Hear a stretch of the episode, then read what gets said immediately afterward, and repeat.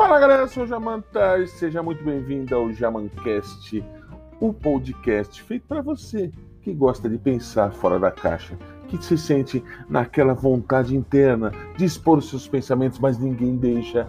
Esse podcast foi feito para você. E se você está no mês de outubro de 2020, seja muito bem-vindo. Como se você também estiver no mês de novembro de 4072, também seja muito bem-vindo. Estou fazendo mais uma, mais uma saga do desarmamento da ofensa. É, para você que se acha o dono da razão, ou para você que é pacato demais, esse podcast vai servir. E eu gostaria que você, se gostou desse podcast, deixe um comentário. Deixe um comentário lá no arroba Jamanta Pensador no Instagram. Eu vou devolver esse, esse comentário com muito carinho, porque eu adoro, certo? E o episódio começa now.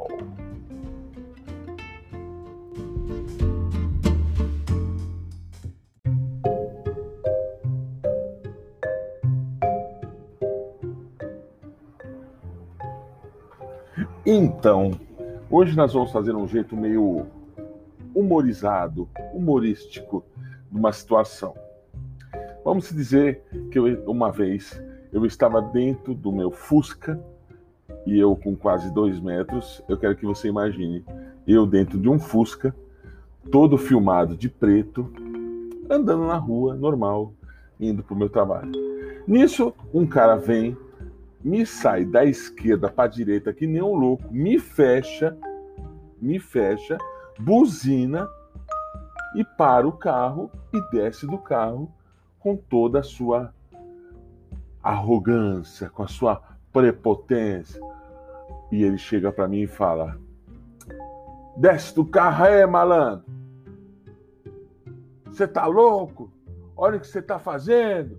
Desce do carro aí. E eu abri a porta e fui descendo. E não parava mais de descer. E não parava mais de descer. Quando ele me viu, ele falou: Então, é isso aí, tudo bem, eu te desculpo. Pegou em todo o carro e foi embora.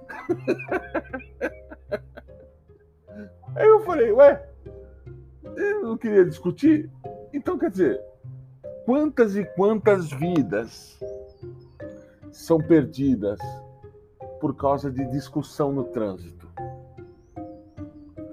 Quantas e quantas vidas um cara pensa que é um machão que resolve tudo na porrada? De repente tem um outro carinha ali pequenininho, só que com uma arma do lado. E quando o cara vai ver a arma, se encoraja, vai para cima, toma um tiro e morre. Aonde está o sentido dessa valentia toda? Então o cara deixa a família, deixa a mãe, deixa filho, por causa da sua prepotência e arrogância de querer estar sempre certo em todas as situações.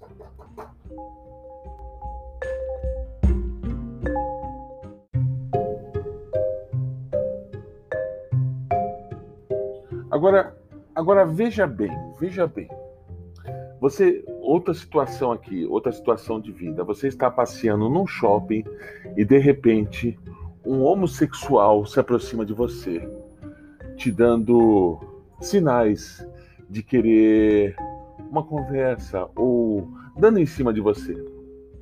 Muitas pessoas recebem isso como uma afronta, aí usam a violência. Outras pessoas já ficam mais inibidas e fogem. Outras pessoas são um pouco mais educadas e tratam com devido respeito. Mas o desarmamento da ofensa nada mais é que você ter o autocontrole dos sentimentos que envolvem a vida. O desarmamento da, da ofensa é saber respeitar a cor, a opção sexual, a condição financeira, o, o estado físico de cada um. E isso também se atribui a você, que por um acaso da, da vida se sente mais feio, ou se sente mais pobre, ou se sente mais injustiçado por essa por esse sistema que nós estamos envolvidos. É, numa situação de emprego, a sua cor e a sua opção sexual pode te ajudar muito. Numa situação de emprego, a sua pele branca pode te ajudar muito. Mas aí, se descobrirem que o seu pai bate na sua mãe, essa situação não fica tão normal. E se descobrirem que na sua família tem um viciado ladrão, essa situação já não vai ficar tão normal. Então eu te pergunto, o que pode te ofender? Então eu te pergunto, quem pode te ofender? Será que é necessário meter o pé na porta e adquirir esse respeito a qualquer custo? Ou será que um, com um pouco de humildade, nada e ninguém pode tirar sua paz. Mas aonde já se viu aquele cara ali falando da minha cor? Aonde que já se viu, em pleno século XX, esse cara racista, que não sei o que, não sei o que lá? Eu vou chamar a polícia, eu vou tomar as providências, eu vou dar um tiro nele, eu vou matar ele. Pronto, acabou a sua vida. Pronto, acabou a sua vida. Porque você vai ficar enclausurado por um babaca que só queria tirar a tua paz. Certo dia, vou falar um negócio aqui para vocês. Certo dia estava eu trabalhando na minha paz na Galeria Pagé e chegou um cara para mim e falou: Eu era na situação na época, eu era bem gordo, né? Bem gordinho. Aí o cara falou assim: Gordo, quanto que tá esse jogo aqui? Aí eu olhei. Aí eu falei: Cinco reais. Pernambucano, baiano do caralho. O que foi que você falou? Desculpem o palavrão, mas eu falei. Eu falei, você teve a liberdade de falar comigo do jeito que você queria, por que, eu não vou falar com você do jeito que eu quero? Aí o cara ficou meio assim, puxa vida, ele tem razão. Aí pegou e foi embora. E não comprou, mas tudo bem. Hoje em dia, se aquele mesmo cara falasse comigo desse jeito, eu ia rir da piada, junto com ele, e fazer com que ele se constrangesse com uma piadinha sem graça. Então, é, eu tenho um amigo policial que trabalha nas horas vagas com funilaria tal, e esse policial precisou viajar que ele foi reformar uma casa do, um, do pai dele, uma casa longe, né? Ficou uns 40 dias fora. Quando ele chegou, o vizinho entrão e arrogante chegou para ele e falou assim: E aí, cara? O que aconteceu com você? Você estava preso? Pô, o cara falar isso para um policial é, no mínimo, uma afronta. Ele falou: Não, não, eu estava apenas pintando a casa do meu pai lá em outro estado, por isso que eu não. Beleza, passou-se o tempo. Esse mesmo vizinho teve que ficar três semanas fora. E quando ele voltou, deu de cara com meu amigo policial. E o meu amigo disse: E aí, cara? Ele olhou, branco, constrangido. Você estava trabalhando? Então, quer dizer, ele estava esperando a mesma piada sem graça. Só que meu amigo foi sábio e ele não usou da mesma arma para se defender. Ele não ficou guardando aquela ofensa para no momento exato chegar e despejar como uma forma de lição. Olha aqui, ó, você não faz mais isso com ninguém, tá entendendo? Porque agora só tome, tome-lhe Quer dizer, isso te faz o quê? te faz ter uma sensação de controle, de superioridade. Você ficar guardando uma mágoa para no momento certo você despejar toda a sua raiva e a sua ira para aquele que errou com você. Aquele que errou com você não precisa ser corrigido. A vida vai corrigir ele. Mas você, você que está ouvindo isso aí, pode controlar os seus sentimentos. Porque se você ficar guardando mágoa, sabe o que vai acontecer? Você vai ficar doente. E você vai embora com a sua mágoa e tudo. Tá me entendendo?